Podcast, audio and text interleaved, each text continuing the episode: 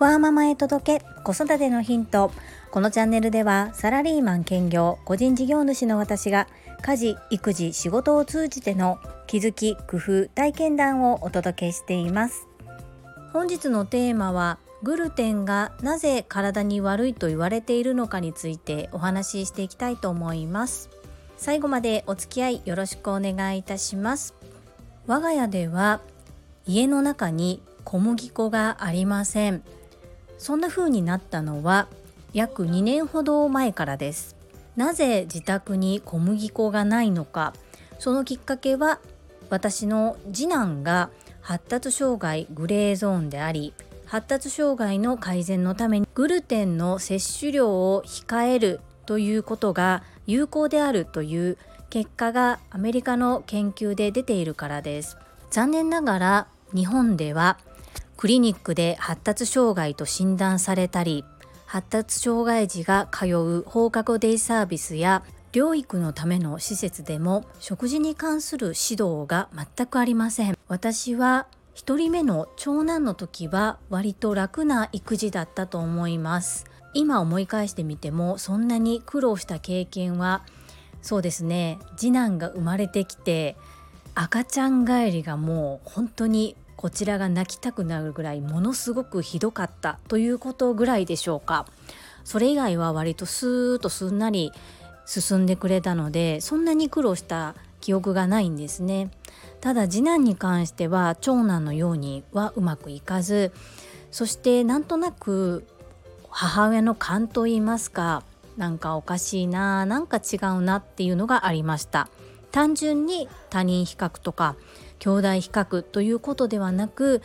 何かこうモヤモヤしたものが私の中にあります。クリニックで診断してもらっても様子を見ましょうとかテスト結果が出てもまだ小さいので境界線というのは気分のムラがあったりすることもあるので様子見ましょう。とにかく様子を見ましょう。様子を見ましょうなんですね。こうなんとなく自分の中でもどかしくなりまして母親として何か子供のためにできることがないかと思っていろいろ検索したところ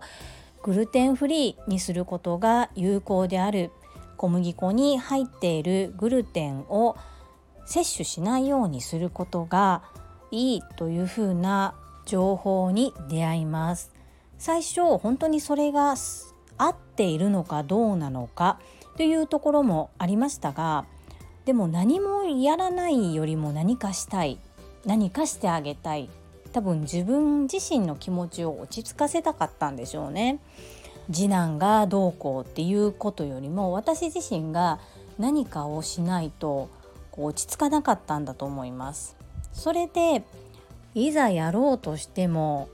コロッケを作るにしてもつなぎに小麦粉が入るわけでハンバーグを作るにしても小麦粉が入ってくるんです。こう何かと小麦粉って使うんですよね。これをなくして果たして私は料理ができるのかってものすごく不安でした。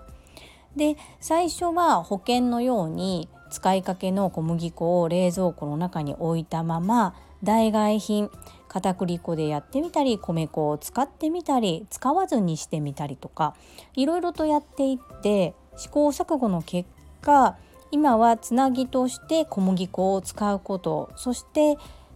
たまにしか作ってなかったですけれどもケーキやパンを作る時に使っていた小麦。それら全部使わなくなりました。必要なくなったんです。とは言っても子どもたちは給食で出された小麦のパンを食べることもあれば私がたまにパンを買ったり主人がもらってきたりとかして完全な除去は行っていません。我が家の小麦事情はこの辺で置いときまして日本でこのグルテンフリーということが言われだしたのがプロテニスプレーヤーのジョコビッチ選手が実践して飛躍的に成績が上がったことやハリウッドのセレブがダイエットとして取り入れたことなどから健康法美容法の一つとして話題になりました。私が米粉を使ったお料理グルテンフリーについて学び出した時に周りに多かったのは小麦アレルギーを持つお子さんがいらっしゃるお母さんでした。私のように発達障害の子どもの改善のためということで習っている方はとても少なかったです。ですが小麦は正常な人の腸も荒らすことで知られています。実際にグルテンが引き金になって起こる重い病気もあれば自覚症状がないけれどもグルテンフリーの食生活を取り入れたことで体の不調が改善されたという報告も多く上がっています。発達障害児の中には腸のトラブルを持っている子が多いというふうに言われています。これはもう研究結果や統計で出ている事実なんですね。にもかかわらず学校の給食では主食がパンかご飯で必ず牛乳がセットでついてくるんですけれども小麦粉と同様カゼインを含む乳製品は子供も好んで食べる機会が多い食品なんですけれどもこのカゼインとグルテンが腸の働きを邪魔して腸の炎症を引き起こしたり脳内で麻薬のように作用してしまったり全身の細胞に毒素物質が溜まりやすくなるというふうに研究結果が出ています。これだけ聞いていると学校の給食って何でパンと牛乳を出すんだろう？発達障害の子じゃなくても体調不良になるよねっていうふうに思えてしまいますよね。だからといって私はガッチガチに給食も食べさせない牛乳も飲ませない小麦のパンは一切食べさせないというようなことはしておりません。ただ毎朝朝食で出していた小麦のパンはぴったりやめました。最初はパンはと言っていた次男ももう2年も経って最近では朝食にパンとご飯どっちがいいって聞いたらご飯っていうようになりました。これは本当に私も驚いています。まさかそんな風に変わるなんて思ってもみませんでした。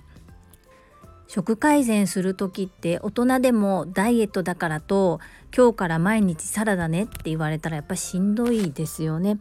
なので少しずつスライドさせ減らしていって慣れていきそしてまた減らして気がついたら全部減らせていた。冷蔵庫の中から小麦粉が消えた。なんてことは全然特別なことでもなんでもないです。